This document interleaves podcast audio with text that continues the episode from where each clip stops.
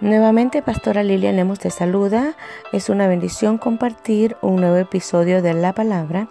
Y el tema que vamos a estar impartiendo es factores que provocan división dentro de la casa. Lo encontramos en Génesis capítulo 37, versículo 11 al 35. Y dice la palabra honrando al Padre, al Hijo y al Espíritu Santo de Dios. Y sus hermanos le tenían envidia mas su padre meditaba en esto. Después fueron sus hermanos a apacentar las ovejas de su padre en Siquén. Y dijo Israel a José, tus hermanos apacientan las ovejas en Siquén. Ven y te enviaré a ellos. Y él respondió, heme aquí. E Israel le dijo, Ve ahora, mira cómo están tus hermanos y cómo están las ovejas, y tráeme la respuesta. Y lo envió del valle de Hebrón y llegó a Siquem.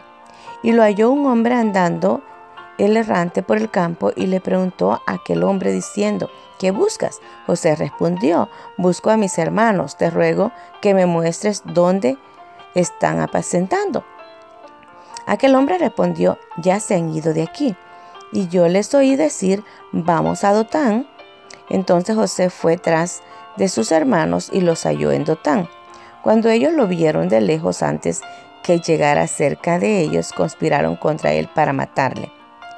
Lo vamos a dejar hasta allí y te invito a que puedas leer tú completamente la historia. Y podemos analizar de este tema que hay muchos factores que influencian en esta palabra de Dios, en donde podemos ver que el primer factor por el cual esta familia estaba siendo procesada es el factor de la envidia. Y todo había ah, llegado, en el corazón de sus hermanos había llegado la envidia, a pesar de que eran hermanos de sangre. Había llegado la envidia en el corazón de, de estos hermanos, porque podemos encontrar que en el hogar, en la familia, cuando hay hijos uh, favoritos, en verdad en algún momento entra división. Y muchos de los factores que podemos analizar en este tema es que hay muchos factores que provocan división dentro de esta casa. Uno de ellos es que Jacob favorecía a José. O sea que el mostrar favoritismo provoca división. José también se jactaba de favoritismo y superioridad en relación a, a José. El orgullo provoca división. Y Jacob también sobreprotegía a José. El sobreproteger a un hijo provoca también división. Los hermanos tratan de vengarse contra José, llevando hostilidad y maltrato, todo ello también provoca esa división. Los hermanos también trataron de limpiarse el engaño y la mentira. También esto provoca división en una casa. José fue vendido a Egipto y esa fue la causa más fuerte de que a través del desprendimiento de José eso fue una total ruptura en la familia donde causó división y causó un daño emocional en la vida del padre de José. Y podemos ver que José era un joven con privilegios predilecto dentro de lo que es el seno del padre y sus hermanos, a pesar de que José era uno de los menores de los menores y estaba como ese niño de alguna manera como mandadero en donde él estaba como también vigilante y creo que su padre Jacob hacía de alguna manera mal el enviar a José a ir a vigilar a sus hermanos. Pero uno de los factores fuertes que vemos que creo que es como un cáncer dentro de lo que es la familia. Y lo podemos ver en la sociedad, lo podemos ver en, en todo el medio, en todo el ámbito social que nos movemos, que si aún en las mejores familias y aún en la familia desde tiempos antiguos podemos ver que el factor más grande de división era la envidia. O sea, de que los hermanos le tenían envidia, mas su padre dice, meditaba en esto. O sea que podemos entender de que su padre ya sabía de que sus hermanos le tenían envidia a José. Muchas veces nosotros como padres fallamos y algunas veces no nos comportamos con responsabilidad ante nuestros hijos. Y yo creo que José ah, fue un joven que él quizás no tuvo tanto la culpa en relación a todo el proceso que él pasó, creo que más la culpa recae sobre su padre Jacob, en donde si su padre ya sabía que sus hermanos tenían envidia para con José, podía haber evitado ah, el daño a su hijo. Pero una de las cosas que nosotros podemos destacar en esta porción de la palabra, que muchas veces aunque nosotros busquemos quizás evitar un proceso cuando Dios tiene planes y propósitos en tu vida de una acción, ya sea mala o buena acción, se va a cumplir el propósito. Aquí podemos ver que es una mala acción. Ah, la envidia es algo que corroe los huesos, es algo que te lleva a quizás hasta crear una raíz de amargura, a crear una raíz de odio. Y todo esto lo vemos en los hermanos de José, que ellos crearon odio por su propio hermano, a punto, dice la palabra de Dios, de matarle. Y ellos conspiraron con, contra su hermano José y literalmente, físicamente ellos no lo mataron, pero yo creo que en el corazón de ellos, en, el corazón de ellos prácticamente, en el ámbito espiritual, es como que ellos hayan matado a José. Le llevaron a su padre una túnica manchada con sangre.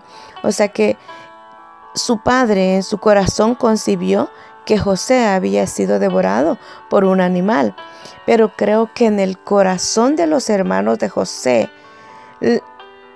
en su espíritu, ellos sentían que por la misma envidia y por la misma acción que ellos habían ah, hecho con su hermano, que lo habían metido en un, en un pozo y luego después le tomaron y le echaron en la, en la cisterna, pero la cisterna estaba vacía, no había en ella agua.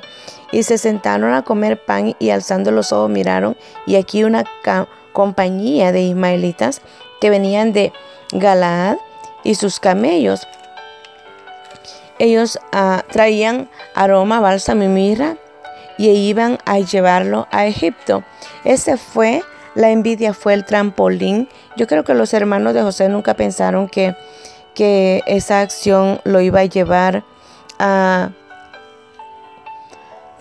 un lugar mejor a José, pero creo de que ni José dentro de los planes de él estaba que él iba a pasar ese proceso.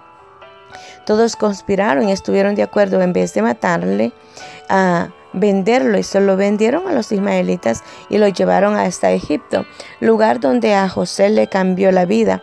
O sea que de la acción de la envidia podemos destacar que no siempre todo va a operar para mal, aunque muchas personas envidian a todo lo que está en el entorno y muchas veces desean lo que tienen otras personas.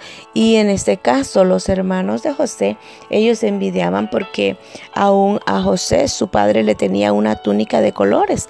Y creo que a José eh, era un joven que él no había pedido que su padre lo tratara con esos privilegios pero aún como él había sido nacido en la vejez de Jacob, creo que su padre por eso lo miraba con, con ojos de predilección, porque era hijo de la mujer que él amaba, de Raquel.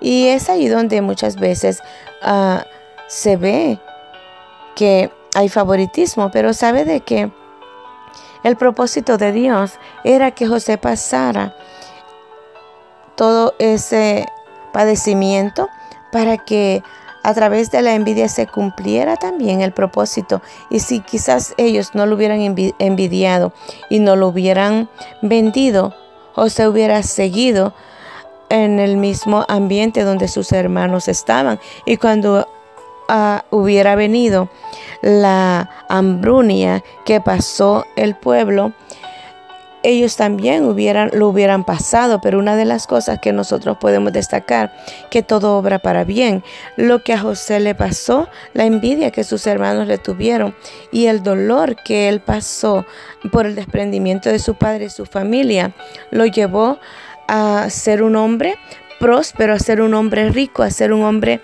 de renombre. Y creo que, que sus hermanos nunca se imaginaron, ellos quizás pensaban que quizás José había muerto o no, no sabían el paradero de José. Para ellos fue una sorpresa cuando ellos llegan eh, a Egipto y se encuentran sobre en, en, aquel lugar que ese joven había cambiado completamente el destino de él. Ya no era un simple joven, sino que era un gobernador. O sea que estaba en un lugar alto, en una posición alta. Y creo que esa posición le ayudó a él para poder él ser diferente, aunque su padre Jacob tuvo que rasgar sus vestidos y puso silicio sobre sus lomos y guardó luto por su hijo muchos días. O sea que Jacob lloró la muerte de su hijo José porque para Jacob era como que su hijo, en el corazón de Jacob su hijo estaba muerto. Pero qué bendición cuando nosotros podemos ver que a través de procesos diferentes, a través de la envidia, a través de ah, el desierto que José pasó, todo eso tiene que ayudarnos a nosotros, que muchas veces van a pasar situaciones difíciles, pero creámosle a Dios que todo cuanto tú pases obra para bien. Y en todo momento nosotros sabemos que todo trae consecuencia y sobre todo hay que sacar lo mejor, lo mejor de las consecuencias negativas, dice la palabra del Señor. Tu camino y tus obras te hicieron esto. Esta es tu maldad, por lo cual amargura penetrará hasta tu corazón. O sea, de que el caminar de los hijos de José los llevaron a obrar mal. O sea que en el corazón de ellos había amargura, había odio, había resentimiento. Y cuando hay amargura, hay odio, hay resentimiento, todo esto no te lleva a que tú seas un hombre y una mujer feliz, porque hay hombres y mujeres que ah, están amargados por todo, están amargados hasta aún por Ah, por su existencia. Y yo creo que una de las razones por las que nosotros tenemos que estar más que bendecidos es la existencia misma que Dios nos ha dado. Yo te invito a sanar toda amargura, a sanar todo odio, todo resentimiento y aún aquellas cosas que para ti parezcan que no son agradables a tus ojos, pero yo creo de que Dios, Él da conforme el deseo del corazón.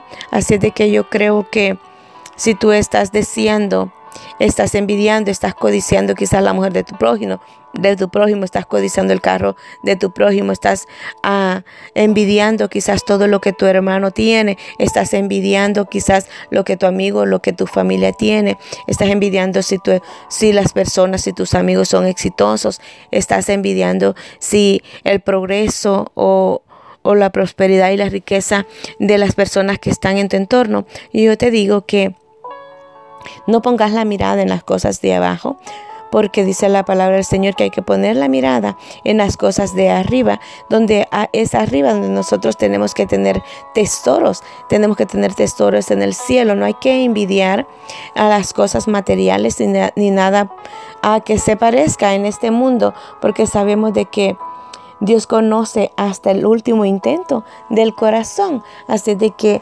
amigo y hermano, yo te invito a que sanes tu corazón de toda envidia, porque la envidia corroe los huesos y te va a llevar al fracaso. Te va a llevar a que en un futuro, cuando tú envidias y traes amargura, traes odio en tu corazón, no vas a poder ser feliz. Y Dios, el plan y el propósito de Dios es sanar vuestros corazones y que nosotros seamos felices. Yo te invito a que seas feliz con lo que tienes, a que seas feliz con tus hermanos, a que en todo momento puedas tener ese compañerismo de hermano, ese compañerismo de amigo, ese compañerismo dentro de lo que es el trabajo, ese compañerismo dentro de lo que es la sociedad. Y creo que todo cuanto Dios nos ha dado, tenemos que darle honra y gloria a Dios, porque de Él proceden las bendiciones, así de que no te tienes que, que poner triste ni a envidiar cuando un amigo prospera. Al contrario, dale gracias a Dios y felicítalo. Alégrate por el éxito de los demás. Alégrate si ah, hay personas que son bendecidas, si hay personas que son prosperadas. Alégrate. Y si dentro de tu casa tú ves ah, privilegios dentro de la familia, pues únete a esos privilegios, únete al honor de un hermano, al honor de un amigo, porque creo que allí es donde Dios viene y nos honra y nos exalta y nos levanta cuando nosotros tenemos un corazón humilde, Dios se encarga de darnos a cada uno conforme nos corresponde. Así de que, amado hermano, te invito, amado amigo, te dejo con esta palabra y sea Dios bendiciendo día con día vuestros corazones y que sea Él uniendo y quitando toda división dentro de lo que es la familia, dentro de lo que son los matrimonios. Si hay matrimonios que están divididos a causa aún de la prosperidad o aún a causa de un problema, yo te invito a que este es el tiempo que Dios está diciendo a través de su palabra, que Él traerá reconciliación a los padres para con los hijos y a los hijos hacia los padres, así de que Dios volverá y, y traerá los corazones para que puedan tener reconciliación y traerá reconciliación entre esposos e, y esposas e hijos e padre, y padres. Y creo que Dios sobre todo, Él está deseoso a que nosotros podamos venir hacia Él y rendirlo todo a Él y podamos tener esa reconciliación y poder tener esa coinonía y esa comunión para con Él. Se te bendice, se te ama y deseo con todo mi corazón que esta palabra pueda llegar a tu corazón y ministrar y traerte paz y gozo y que puedas sanar tu corazón y ser día con día un hombre y una mujer agradecidos con lo que tenemos y poderle dar gracias a Dios día con día, porque dice su palabra que son buenas y son nuevas sus misericordias día con día. Que el Señor te bendiga y hasta la próxima.